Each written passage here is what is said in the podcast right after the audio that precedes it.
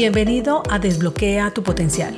Mi nombre es Andrea Galindo, coach ejecutiva y en este espacio quiero brindarte información de coaching, emprendimiento, crecimiento personal y profesional, liderazgo, herramientas y un poco más para acompañarte a potenciar tus habilidades y llevar tu vida y negocio a otro nivel.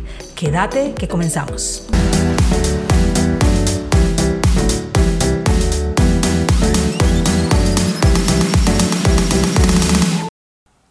Hoy te hablaré sobre cuánto nos cuesta aceptar una equivocación desde la más simple hasta la más compleja. Una muy común es cuando llegamos tarde a una reunión, a una cita, y a veces sin que nadie nos haya preguntado sentimos la culpabilidad de haberlo realizado y nos excusamos con frases como el tráfico estaba muy pesado. Por más que madrugo, siempre llego tarde y no reconoces simplemente que te levantaste tarde o tuviste alguna distracción haciendo algo más del tiempo que corresponde o viendo videos, noticias en tu celular. Nuestro sesgo de confirmación aparece y esto genera justificaciones para probar nuestras creencias.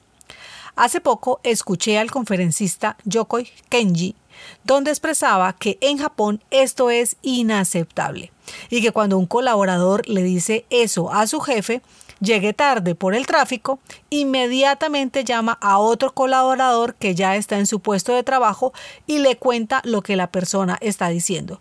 Y luego llama a otro y otro y otro hasta que la persona acepte que llegó tarde simplemente porque así lo decidió hacen como una especie de presión para poder que la persona no busque excusas y aprenda a aceptar sus equivocaciones. Si te equivocas y no lo aceptas, la primera persona que engañas es a ti mismo y será como una bola de nieve que repites en diferentes situaciones sin hacerte consciente de ello porque lo normalizas.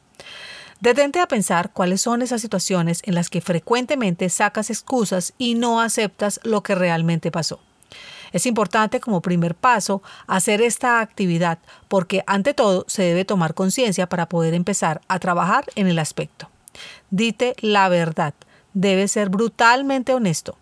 Lo otro que te puedes preguntar es qué estás dispuesto a hacer para solucionarlo y también qué estás dispuesto a dejar de hacer. Revisemos para el ejemplo de la llegada tarde a trabajar cómo sería. Digamos que pones tu reloj con un suficiente tiempo para hacer todo lo que tienes que hacer y llegar temprano a tu trabajo. Solo que suena la alarma y no te levantas de una. Cuando por fin lo haces, tomas tu teléfono y te actualizas con la noticia del momento, tienes la tentación de ingresar un ratito a ver tus redes sociales y por supuesto te enganchas más de lo que deberías. Así que ya desperdiciaste un tiempo importante y ahora toca correr, te duchas a la carrera, comes cualquier cosa de desayuno, sales afanado de tu casa o apartamento hacia el tráfico que probablemente ya está alto porque es hora pico y por supuesto llegas luego de la hora de ingreso.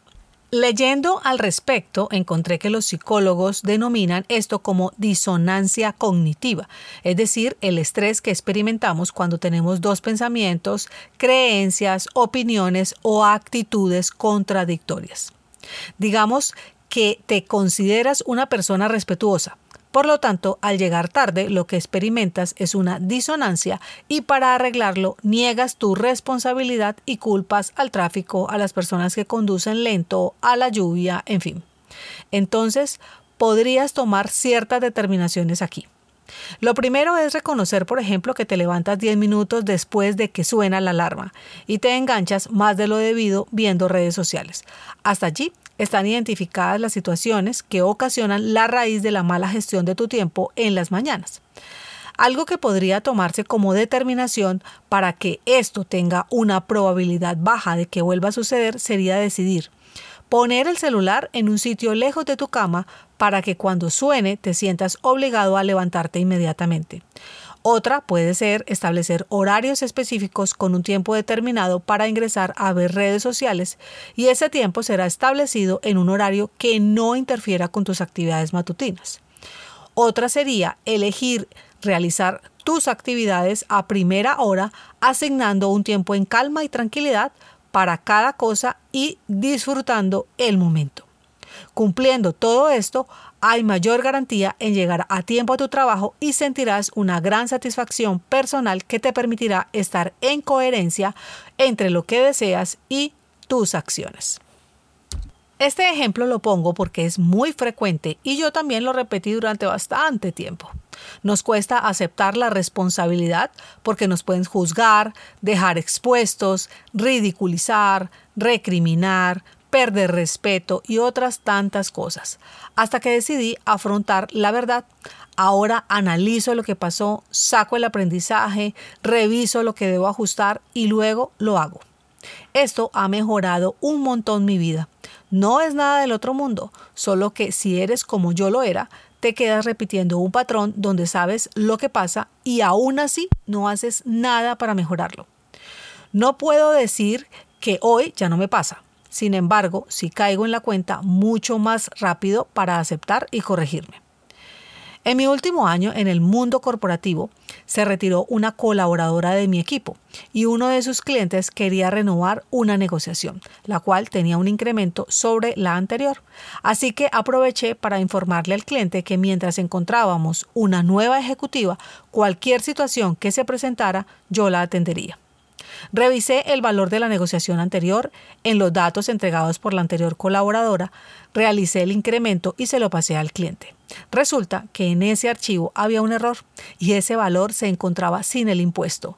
Y como era una negociación especial aprobada desde hacía un año atrás, nunca confirmé ese precio y me confié de lo que estaba en el documento. Al llegar la nueva colaboradora, le entregué la negociación y ella siguió realizando el proceso. Al hacer una auditoría de cartera, se evidenció la diferencia en el total del cliente. Al principio pensé que como ella estaba nueva, se le había pasado algo. Nunca me imaginé que había sido yo la de la equivocación.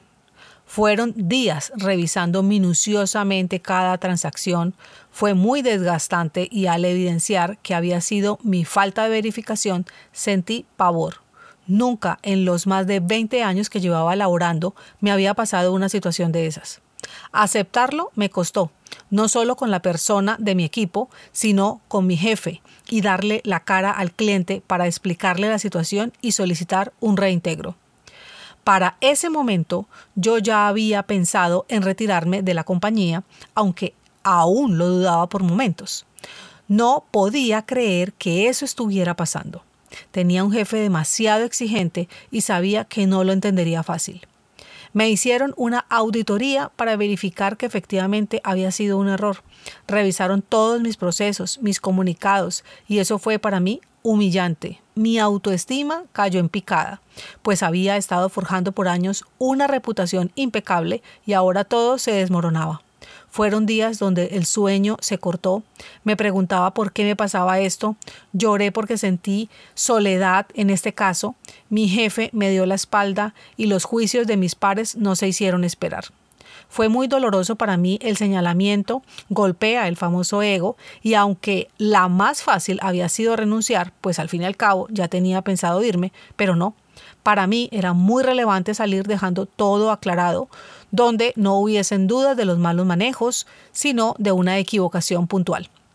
Me di a la tarea de mostrar a auditoría todos mis procesos y que pudieran validar que se estaba realizando como la compañía los había designado. Esto tomó meses. Me dejé acompañar por un coach que me acompañó a procesar lo que estaba transitando. Acepté que requería ayuda. Se tomaron medidas para que no le pasara a otra persona y finalmente todo fue esclarecido. Y me alegré por eso. Luego de seis meses de lo sucedido, me retiré tranquila de esa organización. Traje hoy un caso común como el de llegar tarde y otro complejo como el de la equivocación de un precio, donde la aceptación de lo que realmente pasa es vital para poder corregirlo. Acepto una vez más que no es fácil, aunque sí es simple, solo que nos dejamos invadir por un miedo a veces aterrador que bloquea e impide que aceptes tu equivocación y sobre todo que aprendas de lo sucedido y tomes las acciones requeridas para que en lo posible no vuelva a suceder. Todos nos equivocamos. Lo importante es qué haces ante eso, qué preguntas te realizas cuando sucede, qué medidas tomas. Por hoy Hemos terminado este episodio y me encantaría que me contactes, que me digas cómo te parece este contenido o que me sugieras alguno. Escríbeme a contacto arroba conectacg.com o envíame un mensaje directo por la cuenta de Instagram arroba conecta coaching group. Siempre me tomo un tiempo para responder los mensajes que me llegan. Espero el tuyo. Esto es Desbloquea tu potencial y quien te habla, Andrea Galindo. Nos encontramos la próxima semana. Chao, chao.